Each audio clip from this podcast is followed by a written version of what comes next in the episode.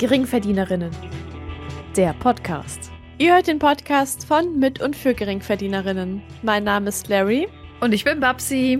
Ich habe die Tage einen Instagram-Post gesehen. Ich kann mich nicht mehr daran erinnern, von welchem Kanal, aber es war jedenfalls ein Beitrag darüber, dass Caroline Kebekus jetzt mit 43 Jahren noch ein Kind bekommt und dass sie ganz viele Hasskommentare dafür bekommt. Also hauptsächlich, weil sie halt über 40 ist und noch ein Kind bekommt und da haben die auch so ein paar der Dinge aufgezählt, die wir ja auch in unserer Folge über die Menstruation erwähnt haben, wie zum Beispiel, dass man aktueller Forschungsstand davon ausgeht, dass es sich zum Beispiel ab 35 eher um eine risikoreichere Schwangerschaft handelt oder welche Folgen es haben kann, wenn man später schwanger wird. Also, dass man dann zum Beispiel auch ähm, ja mehr Risiko hat für irgendwelche Erkrankungen zum Beispiel, irgendwelche Probleme, die halt währenddessen auftreten können.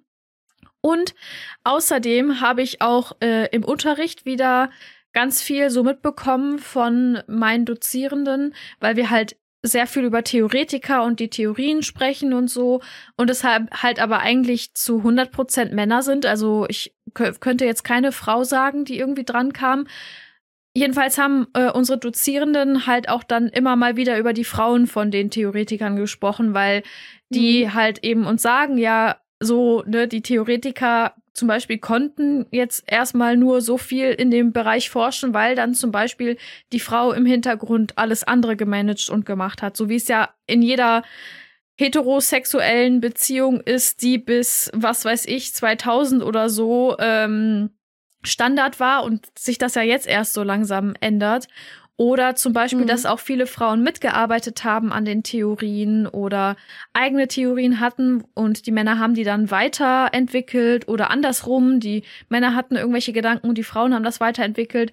Oder ein Team hat an irgendetwas gearbeitet, also das ist ja nicht nur so in den Sozialwissenschaften, in Psychologie oder so so, sondern oft auch in den Naturwissenschaften, also eigentlich vor allen Dingen auch da, ähm, dass man auch im Team an etwas arbeitet und dann werden vielleicht dann bei der Veröffentlichung oder wenn die irgendwie was dafür bekommen, ähm, auch bei der Ehrung oder so vielleicht alle ähm, Mitarbeitenden genannt, aber nach so und so vielen Jahren ist immer nur eine Person oder sind nur die Männer bekannt für die Theorie und dann heißt das halt ne, nach Person XY, was dann halt ein Mann ist. Und das ist auch Teil bei mir im Studium, ähm, dass halt eben ja, die Frauen auch ein bisschen sichtbarer gemacht werden sollen. Egal, ob sie jetzt halt dem Mann indirekt verholfen haben, äh, quasi sich voll und ganz auf, auf das Nachdenken zu konzentrieren oder ob sie halt wirklich auch aktiv mitbeteiligt waren. Und das und die Kombination auch wieder mit dem Beitrag von Caroline Kebekus hat mich auch wieder sehr viel zum Nachdenken angeregt und ich habe auch über unsere Folgen nachgedacht, wo wir ja in eigentlich jeder Folge, aber auch vor allen Dingen in den Folgen, wo wir solche Themen ansprechen, jedes Mal sagen, boah, da könnte man da noch ein Fass aufmachen, hier noch ein Fass aufmachen. wir haben so viel zu sagen und äh, deswegen bin ich der Meinung, wir haben da noch ganz viel, was wir darüber sagen können und es wird auch mal wieder Zeit, über die Themen zu sprechen. Und das war dann so für mich der Denkanstoß für die jetzige Folge. Finde ich voll gut, dass das bei euch im Studium so thematisiert wird. Ich finde nämlich, das ist echt so eine Sache. Also, ich habe die noch nie in einem offiziellen Kontext so wirklich besprochen mhm. gehört, mhm. dass halt auch so die Frauen hinter den großen Namen Beachtung finden. Natürlich, wenn man aktiv dafür sucht oder jetzt, ne, ich habe meine Social Media Bubble und so ist ja jetzt auch äh, immer mehr in die Richtung äh, ausgeprägt und dann kriege ich sowas natürlich auch mehr mit.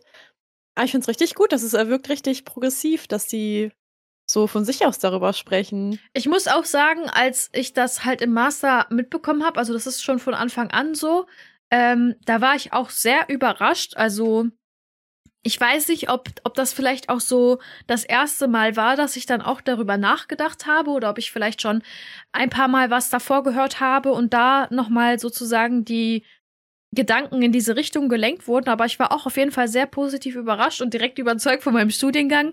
Aber ich, aber ich muss auch sagen, so, wenn das irgendwo besprochen wird, dann ja wohl bitte in einem sozialwissenschaftlichen Studiengang. Also äh, auf der einen Seite, ja, es ist progressiv, weil, wie du sagst, bei euch dann zum Beispiel kommt das gar nicht an und aus meinem Bachelorstudium kenne ich das auch gar nicht.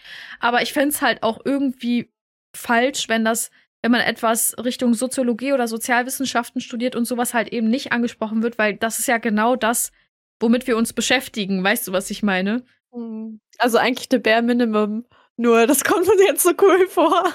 Ja, also so würde ich das, also so in die Richtung meine ich das nicht. Also klar, an sich ist das schon das Bare Minimum, das sollte man auch überall machen und auch, ähm, ja, sagen wir mal, die normale Frau dafür ehren, äh, im, in jeder Familie oder so, was die alles für die Familie leistet und so. Da, klar, da der Meinung bin ich auch und äh, jede Frau hat das verdient.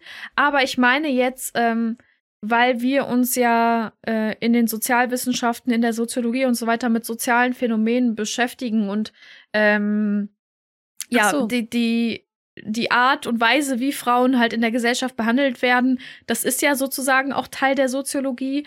Und das ist ja auch sozial konstruiert, weil das ja kein Naturgesetz ist. Ähm, und deswegen meine ich ja, dass, äh, dass, also wenn das irgendwo angefangen werden sollte zu besprechen, dann wohl bitte in einem sozialwissenschaftlichen Studiengang. Ja, definitiv. Ich verstehe halt auch nicht, warum man das macht. Also ich verstehe es so vom Konstrukt unserer Gesellschaft, warum man Frauen unsichtbar macht, weil das ja alles hier sehr systematisch aufgebaut wurde und so. Aber ich verstehe echt nicht, warum es halt auch nicht, also warum es so lange dauert, dass man halt auch so die Errungenschaften von Frauen sichtbar macht. Und wie gesagt, ne, wenn man danach sucht, dann findet man das. Aber man muss halt auch erstmal auf die Idee kommen, danach zu, zu suchen. Und das ergibt für mich halt null Sinn, weil ich mir halt denke, so, nur weil man halt sagt, dass eine Frau vielleicht daran beteiligt war oder äh, dass eine Frau das vielleicht sogar zuerst erfunden hat oder zuerst darüber nachgedacht hat oder was auch immer, spricht das den Männern ja nicht die Errungenschaften ab, sondern das macht ja einfach nur unsere Geschichte viel vielfältiger und vielschichtiger und zeichnet ja auch mehr die Realität ab, weil ja gerade in der Wissenschaft, das ist ja so ein Feld, wo das auch davon lebt, dass man halt unterschiedliche Perspektiven einbezieht, dass es halt so ein Hin und Her gibt, so einen Gedankenaustausch und so. Und da ist es ja auch super wichtig, dass man halt offenlegt, dass an unserer, an unseren Theorien halt nicht nur Männer mitgewirkt haben, weil Frauen ja auch einfach ein großer Teil dieser Bevölkerung sind und die halt auch was geleistet haben, ne? Hörst du da nicht auch irgendwie so einen Podcast, der Her Story heißt, also in Bezug auf History, dass das halt, ne, His von er und dann Her Story äh, halt auf Frauen bezogen, wo die dann auch vielleicht über irgendwie solche Sachen sprechen? Ja, genau, genau, den habe ich auch gefunden. Das hat mich auch ziemlich äh, weitergebracht in der Suche nach Frauen in der Geschichte und ich finde den Ansatz da auch richtig gut, dass halt jede Folge eine andere Frau vorgestellt wird. Teilweise macht die Podcasterin das alleine, teilweise lädt sie sich auch Leute ein, die dann halt auch recherchiert haben. Und dann ist wirklich so, so, du hast so richtig viel Infos innerhalb von einer Folge. Und was ich da auch richtig gut finde, ist, dass halt auch nicht nur Frauen jetzt vorgestellt werden, die irgendwie was Tolles, Soziales geleistet haben mhm. oder irgendwas Schönes gemacht haben, sondern dass eben auch Frauen dargestellt werden, die halt auch an schlimmen Sachen beteiligt waren, so ah, okay. die vielleicht nicht immer alles richtig gemacht haben, was ja auch wieder super wichtig ist, dass man halt auch darstellt, dass Frauen halt auch nicht immer nur an den tollen Sachen beteiligt sind und so, sondern halt auch wirklich an Kacksachen beteiligt sind, was ja auch zum Beispiel so eine Sache ist, die in den Filmen, sage ich jetzt mal, auch eher kein Thema ist, wenn es jetzt so eine Frau gibt, die irgendwie so eine Reise macht oder so, sondern da geht's ja auch immer eher so am Ende dahin, dass sie dann irgendwie was Tolles für ihre Familie macht oder halt irgendwie dann in der Karriere die Firma weiterbringt oder so. Aber es werden ganz selten nur Frauen dargestellt, jetzt außer im Horrorgenre, die halt irgendwie so Straftaten begehen oder so. Mhm. Also ohne, ohne dass es halt dann irgendwie noch den Kontext gibt von wegen, ja, die wurde ja dazu gezwungen oder keine Ahnung was. Ja, stimmt. Das Einzige, was mir da einfällt, ist halt Inventing Anna, was ja auf der, ähm, boah, ich kann mich jetzt gar nicht mehr an den Namen erinnern, an den Nachnamen. Aber die ist ja so ein Con-Artist, ähm, mhm. was ja darauf beruht, wie die halt die High Society in New York ausgenommen hat. Das ist auch so das einzige Beispiel, was mir jetzt einfällt, wo das halt ja äh, intrinsisch motiviertes, böses Tun anderen Menschen gegenüber mhm. war. Ja, ich finde, da hat zum Beispiel Oppenheimer auch voll die Chance verpasst. Also Oppenheimer, ne, ist ja ein Film, drei Stunden lang geht's um den Oppenheimer, der an dem Manhattan-Projekt mitgewirkt hat und auch so eine Leading Role da hatte. Also in dem ganzen Film, in den ganzen drei Stunden kommen einfach nur zwei Frauen als Rollen vor. Einmal seine Ehefrau und seine Sekretärin, die aber tatsächlich Bibliothekarin war, die halt unter anderem Spione au aufgespürt hat, geheime Dokumente gesammelt hat und halt als eine der wenigen Frauen bei dem Manhattan-Projekt eine Führungsposition hatte und auch zwölf Angestellte hatte, was ja komplett rausgelassen wurde aus dem Film. Wenn wir jetzt von der wahren Begebenheit sprechen, weil vielleicht bei manchen Leuten ist es vielleicht nicht von Begriff, dass das auf einer wahren Begebenheit basiert. Deswegen will ich das jetzt noch einmal ah, ja, einfügen. So, weil, dass sie, weil du meintest ja, sie war eigentlich Bibliothekarin, aber wenn man jetzt nur den Film kennt, dann weiß man vielleicht nicht, dass halt wirklich diese Frau existiert hat, die dann halt da diese Geheimdinger gemacht hat. Ja, okay, gut, da habe ich jetzt gar nicht drüber nachgedacht. Genau, und das sind halt auch nur zwei Frauen, also Lilly Hornig und Charlotte Serber, die halt dargestellt wurden. So und an dem Projekt haben ja so viele Frauen auch mitgearbeitet. So jetzt um nur ein paar zu nennen: Floy Agnes Lee, Joanne Hinton und sogar auch die spätere Nobelpreisträgerin Maria Göppert-Mayer. Was weißt du, so eine Nobelpreisträgerin, das hätte ja super gut reingepasst. Das Hä? auch vielleicht mal kurz zu erwähnen. Wozu? Es sind doch nur Nebencharaktere. So, die Welt dreht sich halt nur um Männer. Warum sollte man irgendwie Frauen damit reinbringen? ist halt echt so. Und davon abgesehen, dass auch äh, ja auch die Lebensrealität der Betroffenen von dem Manhattan-Projekt auch eigentlich kaum dargestellt wurde. Also da hatten sich dann ja auch viele Nachfahrinnen äh, geäußert, dass die das halt auch ganz schlimm fanden, wie wenig dann drauf eingegangen wurde, was da mit den Menschen passiert ist und was denen da quasi angetan ist, weil angetan wurde, weil es ja eigentlich nur um diese Reise des Oppenheimers ging. Und natürlich, der Film hieß auch Oppenheimer, aber wenn jetzt ein Film Larry heißen würde, dann würde hier auch nicht nur, würden hier nicht nur Frauen vorkommen, sondern ich kenne tatsächlich auch ein, zwei Männer, die vielleicht auch vorkommen würden. Ja, vor allen Dingen, gut, man kann auch argumentieren, bei einem Film, der kann nicht alles rein. Stimmt. Bei einem 90-Minuten-Film, okay, aber wenn du drei Stunden hast, dann hast du auch ein bisschen mehr Zeit und Raum für Komplexität, für äh, eben auch solche Dinge. Also, und dann finde ich das halt auch witzig, dass dann die ganze Zeit die, die Stands, beziehungsweise wahrscheinlich waren es nicht mal Stands, sondern halt einfach Leute, die Frauen Erfolg nicht gönnen, dann ja auch sozusagen die ganze Zeit gegen den Barbie-Film geschossen haben, weil mhm. der ja mhm. Oppenheimer auf jeden Fall aus dem Rennen gekickt hat und das, obwohl da mainly Frauen drin vorkommen. Also kann ja nicht sein, dass, dass es Teile der Welt gibt, die nicht einen 99-prozentigen äh, male-dominierten Film gucken wollen. Also finde ich halt auch witzig. Und lustigerweise haben wir auch letztens bei mir im Stream ähm, über so Filme gesprochen und Frauen im Film und auch noch mal über den Bechtel-Test, den ähm, mhm. kennen vielleicht nicht alle, aber eigentlich sollte das sollten das alle kennen. Das ist ganz wichtig. Und zwar äh, macht man den Test folgendermaßen, dass man sich natürlich erstmal anguckt, ne, haben wir da überhaupt Frauen in dem Film? Dann, wenn Frauen vorkommen, äh, wie viele sprechen überhaupt? Dann, wie viele sprechen mit anderen Frauen, also nicht nur mit Männern, um zum Beispiel einfach irgendwie so ein Echo zu sein für die oder irgendwie, ja, die in ihrer Story weiterzubringen, sondern halt dann auch mit anderen Frauen. Und wie viele von diesen mhm. Gesprächen sind halt nicht über Männer. Dass dann halt nicht zum Beispiel zwei Frauen darüber reden, wie geil der Protagonist ist oder sowas, weil Protagonisten sind ja eh immer hauptsächlich Männer.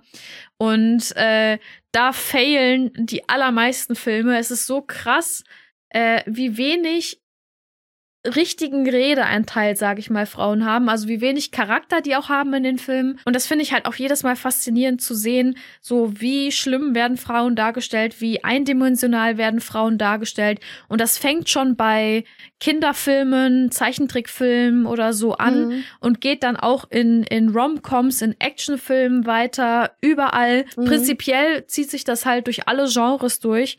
Und das finde ich halt auch schon sehr spannend, wie ja, unsichtbar, also ja doch unsichtbar Frauen schon werden, weil wenn ich dann zum Beispiel an sowas denke wie Transformers, ne, Megan Fox mhm. ist jedem ein Begriff, sieht super geil aus, aber man kennt sie halt nur dafür, dass sie geil aussieht.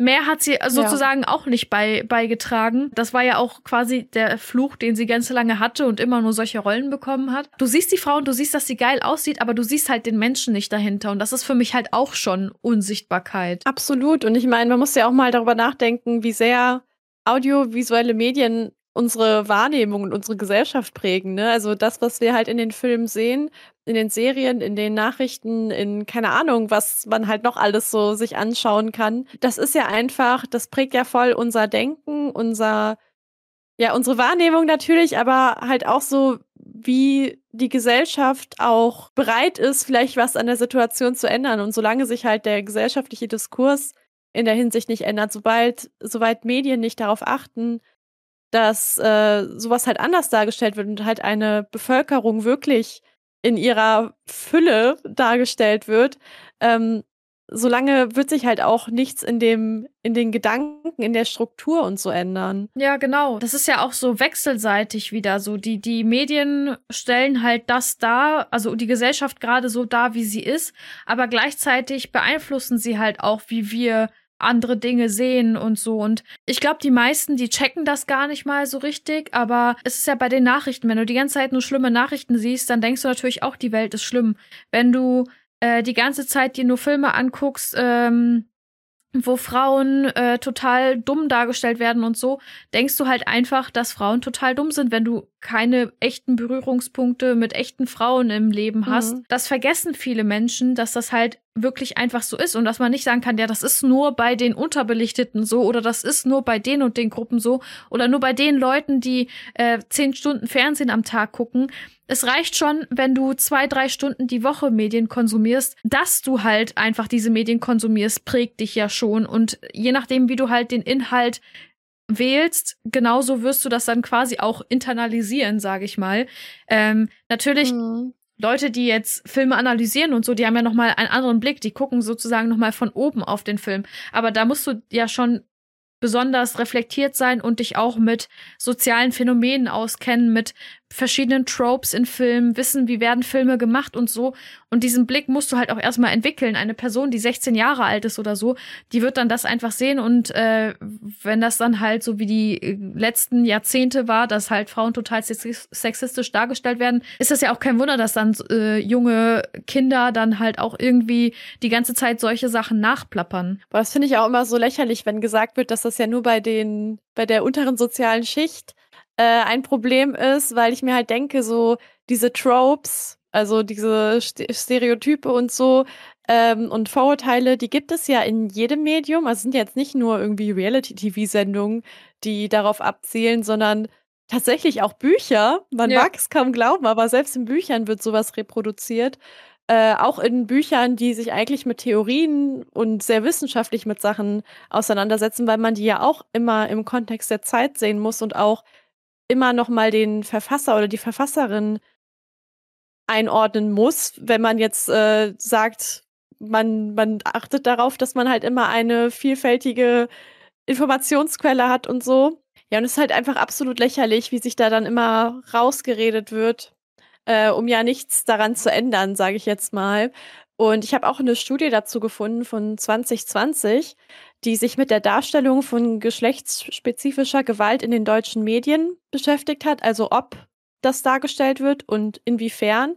Und die haben sich halt nur die Sendungen zwischen 18 und 22 Uhr angeschaut. Da kamen halt in ein Drittel der Sendungen geschlechtsspezifische Gewalt, also schwere Gewalt an Kindern und oder Frauen vor.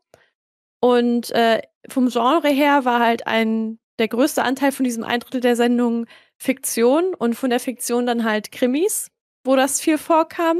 In der Sparte von den Krimis wurde nur in 8% der Fällen die Perspektive der Betroffenen dargestellt oder halt irgendwie angesprochen. Und so strukturelle Hintergründe wurden halt nie angesprochen, sondern es handelte sich immer so um krasse Einzelfälle. Mhm. Und am Ende war auch immer das Ergebnis, dass eine Frau sich halt kaum erfolgreich alleine wehren kann, sondern dass halt, dass sie so überwältigt wird und dann von einem anderen Mann gerettet wird, was aber überhaupt nicht die Realität der Fälle darstellt. Also es ist super selten tatsächlich, dass ein Mann um die Ecke kommt und dich rettet, sondern in den Gewaltfällen ist es halt überwiegend die Frau, die sich entweder selbst daraus kämpft oder mit der Unterstützung von anderen Frauen. Und die Studie ist von 2020.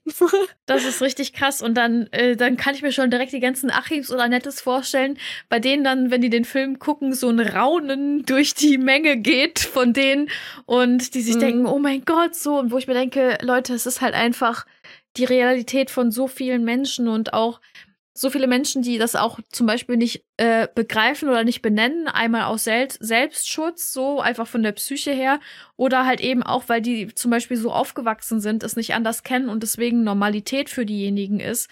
Also es ist halt einfach allgegenwärtig und deswegen. Ja, und dann passt es ja richtig gut, dass wir am 25. November den Internationalen Tag gegen Gewalt an Frauen und Mädchen haben, wo das BKA auch immer noch mal eine Studie zu den Gewaltstraftaten veröffentlicht. Und der Tag ja eigentlich, also der soll ja so ein Mahnmal sein, dass das Thema halt einfach alle Schichten betrifft. Vor allem, also wirklich alle Schichten, ne? Das ist egal, ob man irgendwie ähm, einkommensschwach ist und zehn Kinder hat oder so, oder ob man in einem einkommensstarken Haushalt lebt, wo vielleicht sogar beide Eltern arbeiten, man hat nur ein Kind ähm, und alles ist nach außen hin super so, Gewalt gibt es halt überall. Und äh, ja, ich finde es super wichtig, dass es diesen Tag gibt, weil das halt einfach ein Thema ist, was nicht vergessen werden kann. Und ich denke mir halt immer so, ja, ein Tag im Jahr, ne, was macht das schon aus? Aber lieber ein Tag als gar kein Tag, um halt solchen Themen mal den Raum, Raum zu geben. Ich habe die letzten zwei Jahre auch immer an einer Tagung dazu teilgenommen. Die äh, war auch immer richtig gut und da habe ich auch voll viel drüber mitgenommen. Die ist jetzt dieses Jahr nicht an dem 25., sondern erst nächstes Jahr im April, aber da möchte ich auf jeden Fall auch wieder dran teilnehmen, ähm, weil dann auch so die aktuelle Studienlage und so dargestellt wird. Und ja, ich finde es richtig gut, dass es das gibt und dass es da auch so Forschungsinstitute gibt, die sich halt auch nur dem widmen. Ja, definitiv. Auch wenn das noch lange nicht in der Mitte der Gesellschaft angekommen ist, das Verständnis dafür und Empathie dafür. Und mhm ich meine, wie wir das immer sagen, da kann man jetzt natürlich auch wieder eine ganz eigene Folge drüber machen und wieder ein ganz eigenes Fass öffnen. Ich mache einfach mal weiter, dass wir darüber sprechen, ähm, dass es halt in allen Schichten vorkommt und gerade eben haben wir ja auch so über Filme und so weiter gesprochen und wie wie wenig sichtbar Frauen da sind und auch so wenig wie wenig Tiefe die haben und da haben wir ja auch gesagt, ne, dass ähm, dass dann vielleicht Menschen das Vorurteil haben, das ist nur bei unterbelichteten Gruppen so. Aber eine Sache, die ich zum Beispiel jetzt eher sozial höheren Schichten zuschreiben würde, ist Kunst. Würdest du mir da zustimmen? Mhm. Ja, auf jeden Fall. Man muss ja erstmal den Zugang dazu haben und so und die Zeit. ja, und äh, da in der Kunst zum Beispiel ist das auch so, dass Frauen total unterrepräsentiert sind und Jetzt denkt sich vielleicht der ein oder andere Tobias oder so, hä, aber Frauen sind doch auf ganz vielen Bildern, bla bla bla. Ja, tatsächlich sind auf 75 Prozent der Kunstwerke Frauen, Frauenkörper und so weiter abgebildet.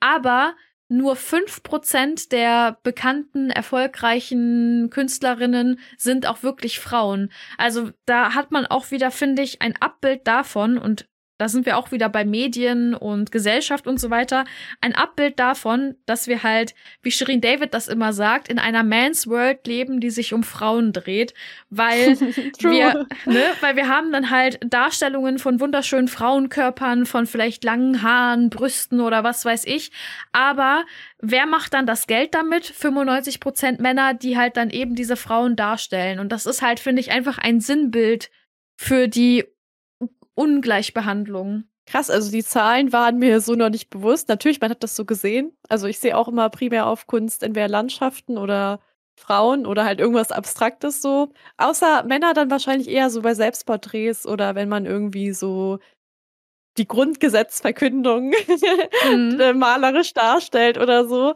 Äh, aber dass es so krass ist, das hätte ich echt nicht gedacht. Boah, aber apropos Man's World, die sich um Frauen dreht, äh, du hattest ja eben auch den Film Barbie angesprochen. Und ich finde es erstens super nice, äh, dass ich jetzt in letzter Zeit irgendwie zwei, drei Filme gesehen habe, die halt von so feministischen Regisseurinnen produziert wurden, weil, also zum Beispiel auch Fairplay auf Netflix, da wusste ich erstmal nicht, ob ich den gut finde oder nicht, aber dann habe ich mir so ganz viel Behind-the-Scenes-Sachen angeguckt und ähm, finde den jetzt doch sehr gut, weil ich glaube, ich fand den nicht so gut, weil der mich so wütend gemacht hat, weil das halt wirklich die Realität darstellt. Also falls ihr noch nicht gesehen habt äh, und auch so eine kleine Feministin seid, äh, ja, stellt euch auf jeden Fall drauf ein, dass hier, also ich musste eine Pause machen, weil ich irgendwann mal so wütend war.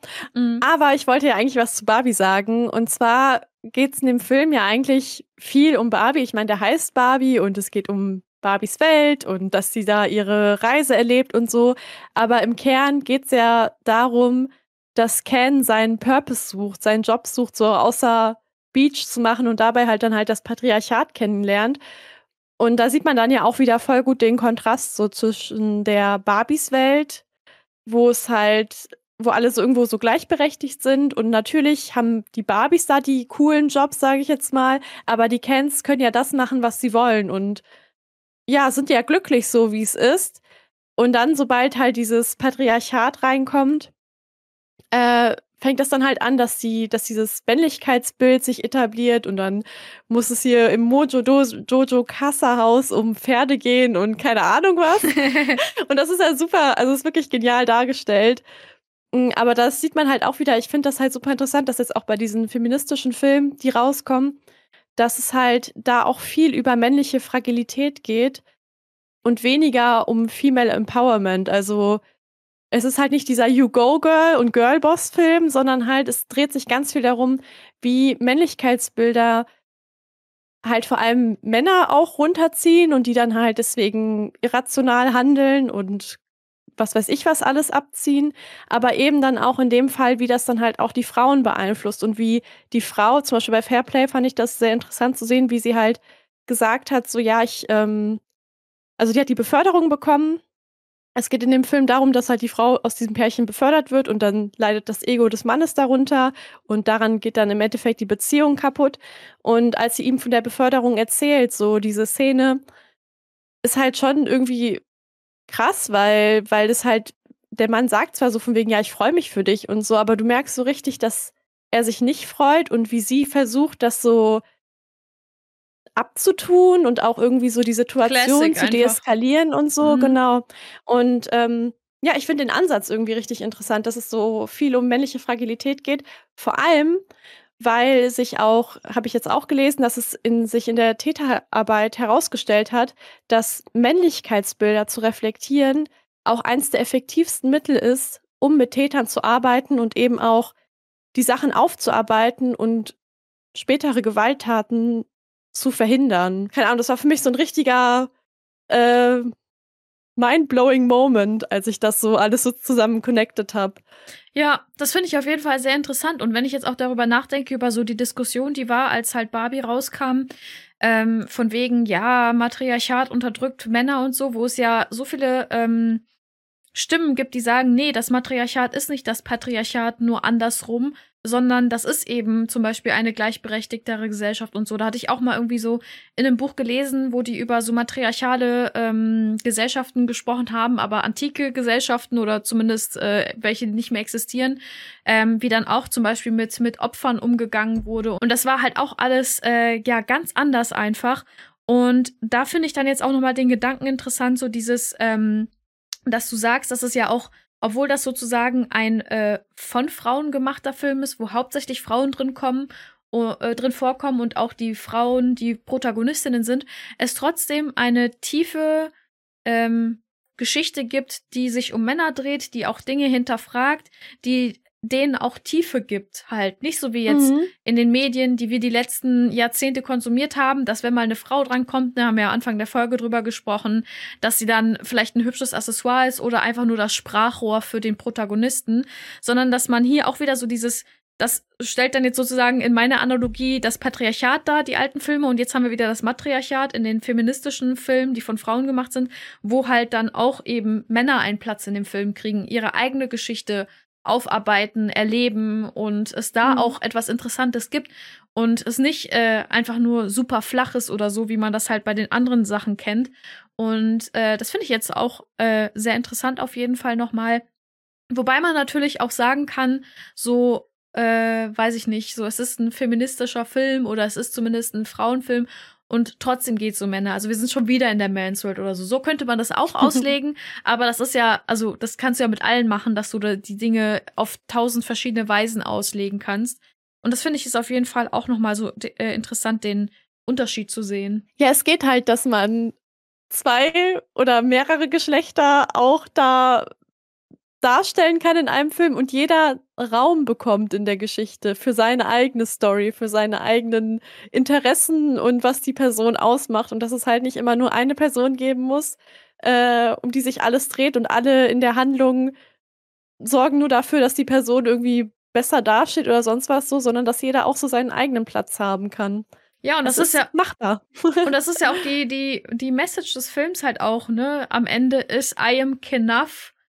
Äh, den Pulli trägst du auch gerade für die ja. Hörerinnen, die das äh, nicht sehen können. Wenn du so überlegst, was das halt alles aussagt in einem, in einem tieferen Sinne, wenn man halt auch da darüber nachdenkt, dass halt eben Männlichkeitsbilder und so hinterfragt werden in dem Film. Dass du nicht nur eine Message hast für die Frauen so, lass dich nicht unterdrücken und das Ganze, was man aus dem Film mitnehmen kann, sondern eben auch für die Männer so, Du bist gut, so wie du bist. Du musst nicht irgendeinem Männlichkeitsbild nacheifern. Du musst nicht irgendwie andere runtermachen, damit du genug bist und so. Also das muss ich sagen, ich bin ja eh totaler Fan von dem, von dem Film und so je öfter man darüber spricht, je mehr das man das analysiert, desto besser wird das einfach noch. Das finde ich aber auch. Wir haben jetzt über verschiedene Filme gesprochen und natürlich hat alles Verbesserungspotenzial und natürlich kann man Dinge immer noch mal anders machen, aber keine Ahnung, das in dieser Fülle zu sehen, sage ich mal, an eben äh, ja Tiefe und so und sich dann irgendwie so Sachen anzugucken, die vor 20 Jahren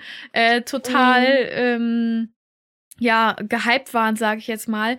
Das ist schon wirklich ein sehr sehr großer Unterschied und ich finde das sehr schön und ich finde solche Dinge sollten viel mehr Aufmerksamkeit bekommen, weil das brauchen wir alle, dass wir halt einfach mehr sehen, mehr unterschiedliches sehen und äh, dadurch auch, sage ich mal, offener werden. Ja, und vor allem, umso mehr es das auch gibt und in mehr Medien und Genres und so, desto leichter verdaulich wird das ja auch quasi sein. Also ich meine das damit, man, ich, weil zum Beispiel, wenn ich jetzt irgendwie abends, ich hatte einen langen Tag und äh, keine Ahnung, habe ich schon genug mit, mit Weltschmerz beschäftigt und so, dann habe ich natürlich auch wenig Kraft und Kapazität, mir dann jetzt noch irgendwie äh, einen Film anzuschauen, der unsere ganzen strukturellen Diskriminierungen und so aufarbeitet und was weiß ich, oder um jede Sache zu reflektieren und da voll einzusteigen. Manchmal will man sich ja auch einfach nur berieseln lassen. Aber was das ja eigentlich auch zeigt und was man halt auch, also immer wenn ich Bücher lese, die sich auch nur im Ansatz damit auseinandersetzen oder halt so paar Sachen davon umsetzen, ähm, so es ist halt möglich, dass auch in jedem Genre umzusetzen. So, es muss nicht immer nur die Dystopie sein, es muss nicht äh, ein Poly-Thriller sein oder so, sondern es kann tatsächlich auch, was ich ja auch viel lese, ist mein Guilty Pleasure, ähm, so Kinderbücher, sage ich jetzt mal, oder so Jugendbücher, Romane lese ich ja auch ganz viel. Äh, und da kann das halt auch eingebracht werden. Natürlich wünsche ich mir das da mehr, weil da doch immer wieder die gleichen Tropes sind und so. Und das ja, kann ich mir immer weniger geben, so. Mhm. Aber es gibt es halt auch in Büchern und ich finde es so erfrischend. Also ich kann besser abschalten, wenn ich merke, dass so Charakter, Charakter, Charaktere Tiefe bekommen haben ja. und halt dann nicht der, der, der gleiche Trope zum x-ten Mal reproduziert wird und da immer wieder dann, keine Ahnung, der böse Mann, der dann doch einen weichen Kern hat und sie, die ihn quasi oh. diesen Kern bei ihnen zum, Vor zum Vorschein bringt und sein gebrochenes Herz von der ersten Liebe halt und so. So, es geht, also es gibt mehr im Leben als nur den Purpose, einen Mann zu retten oder eine Frau zu retten oder so. Und mittlerweile, ich hatte, ich habe sogar jetzt vor ein paar Tagen habe ich mit einer Freundin gesprochen, die meinte, dass sie das mittlerweile gar nicht mehr aushalten kann und dann immer ganz theatralisch das Buch gegen die Wand wirft, einfach nur weil sie ihrem Frust so Ausdruck verleihen möchte. Und das fand ich irgendwie richtig süß, weil ich fühle das so. Man hat dann ja. echt so das Bedürfnis, einfach so alles hinzuschmeißen.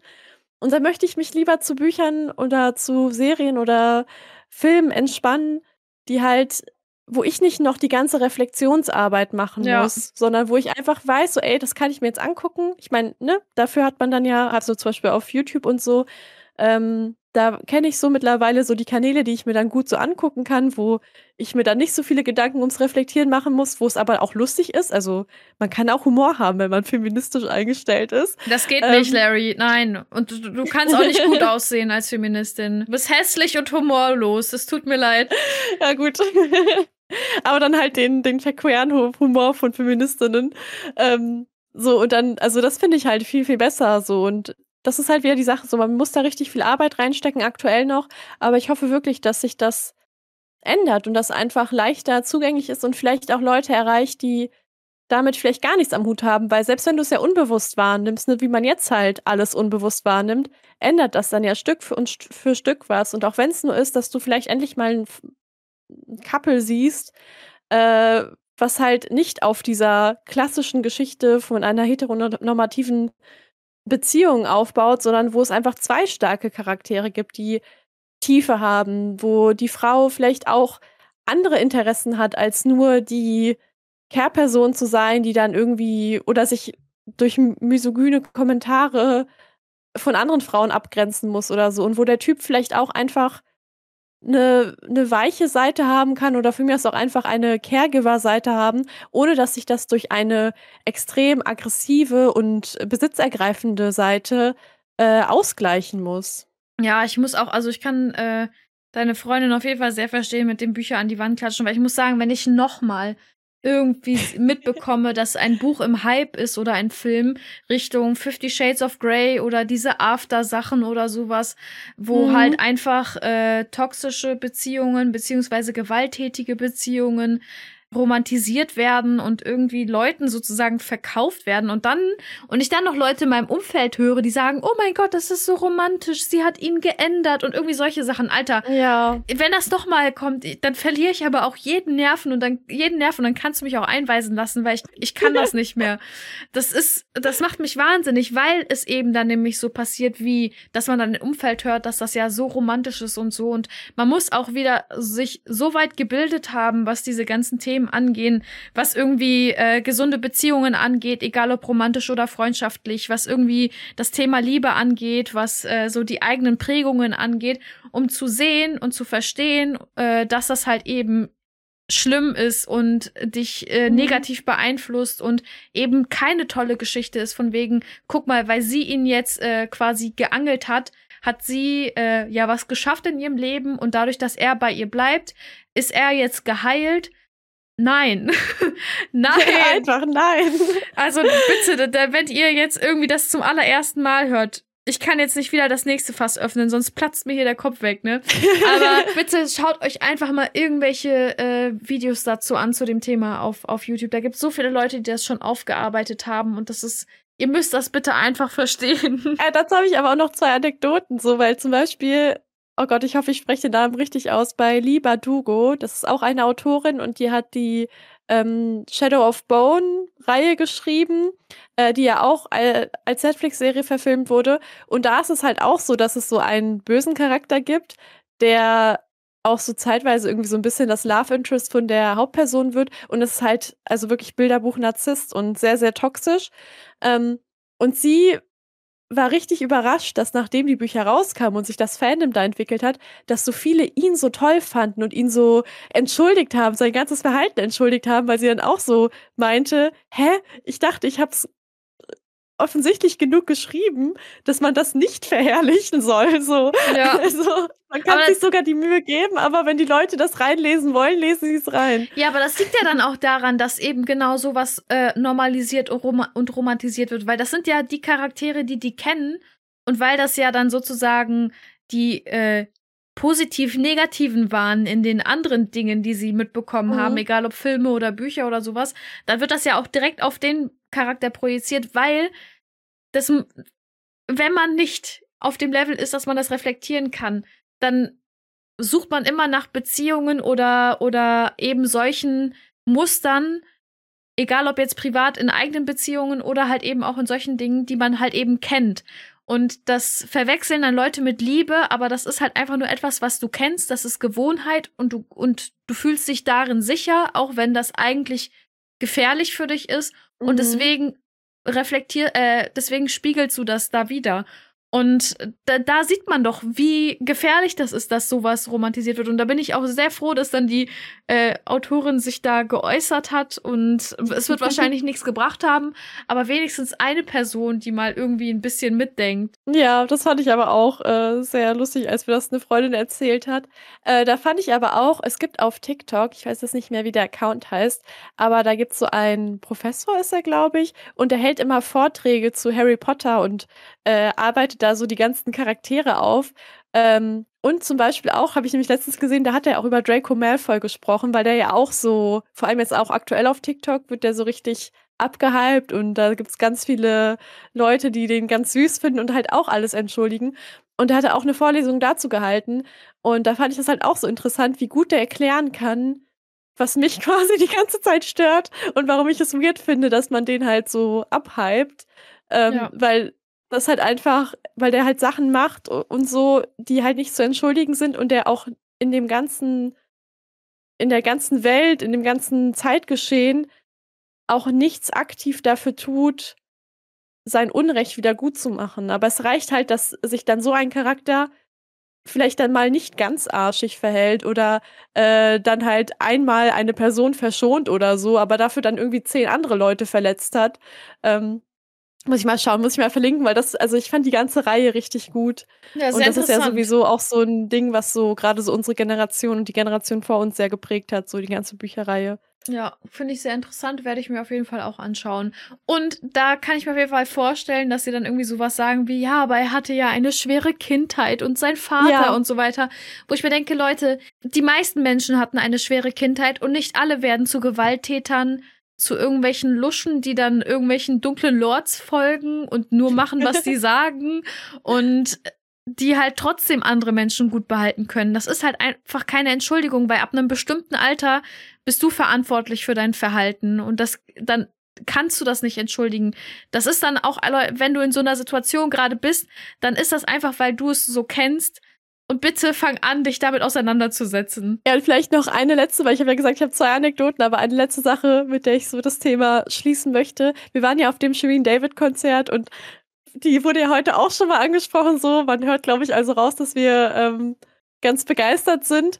Aber sie hatte da ja auch den Song Du liebst mich nicht performt und hat ja sogar extra eine Line geändert und nochmal eine Ansprache gehalten, warum sie die Line ändert, weil es halt nicht okay ist, alles zu entschuldigen und immer mehr Liebe in etwas reinzustecken, sondern man auch einfach an dem Punkt so sagen muss, so, ey, da ist eine Grenze erreicht und ich mache das nicht mehr mit. So, das fand ich auf jeden Fall auch sehr strong, hat mich sehr, sehr glücklich gemacht.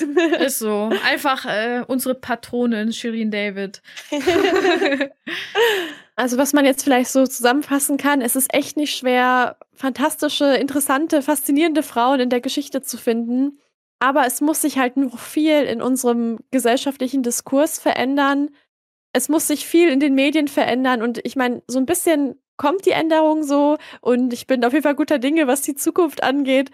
Mm, aber es kann alles viel schneller gehen und selbst wenn es so darum geht, unsere Köpfe ein bisschen zu entlasten, dass man einfach abends bei einem guten Buch abschalten kann oder bei einer Serie oder so, davon profitieren wir alle, äh, Männer, Frauen, alle Fun äh, Kinder, wirklich jeder profitiert davon, wenn unser, unsere Gesellschaft einfach die Realität widerspiegelt, wie sie ist und Personen auch den Raum zu bekommen, sich zu entfalten und eben auch ihre, also alle Facetten ihrer Persönlichkeit darzustellen. Und es ist wichtig, vor allen Dingen für Frauen und junge Mädchen, dass es eben auch Charaktere gibt in der medialen Welt, in Büchern, überall. Es ist nachgewiesen, dass Vorbilder auch dann einen selber sozusagen träumen lassen, beziehungsweise sich in Positionen versetzen lassen, auf die man sonst wahrscheinlich eher nicht gekommen wäre, wenn man nicht jemanden sieht, mit dem man sich identifizieren kann in bestimmten Positionen. Und deshalb ist es sehr wichtig, Frauen allgemein sichtbar zu machen, ihnen einen Platz zu geben und einen Raum in der Gesellschaft zu geben. Geringverdienerinnen. Eine Produktion von Babsi und Larry. Musik Lippy and the Overtimers. Wir freuen uns über eine Bewertung und teilt diesen Podcast, um uns sichtbar zu machen. Vielleicht war ja heute für euch ein Buch oder ein Film dabei. Viel Spaß!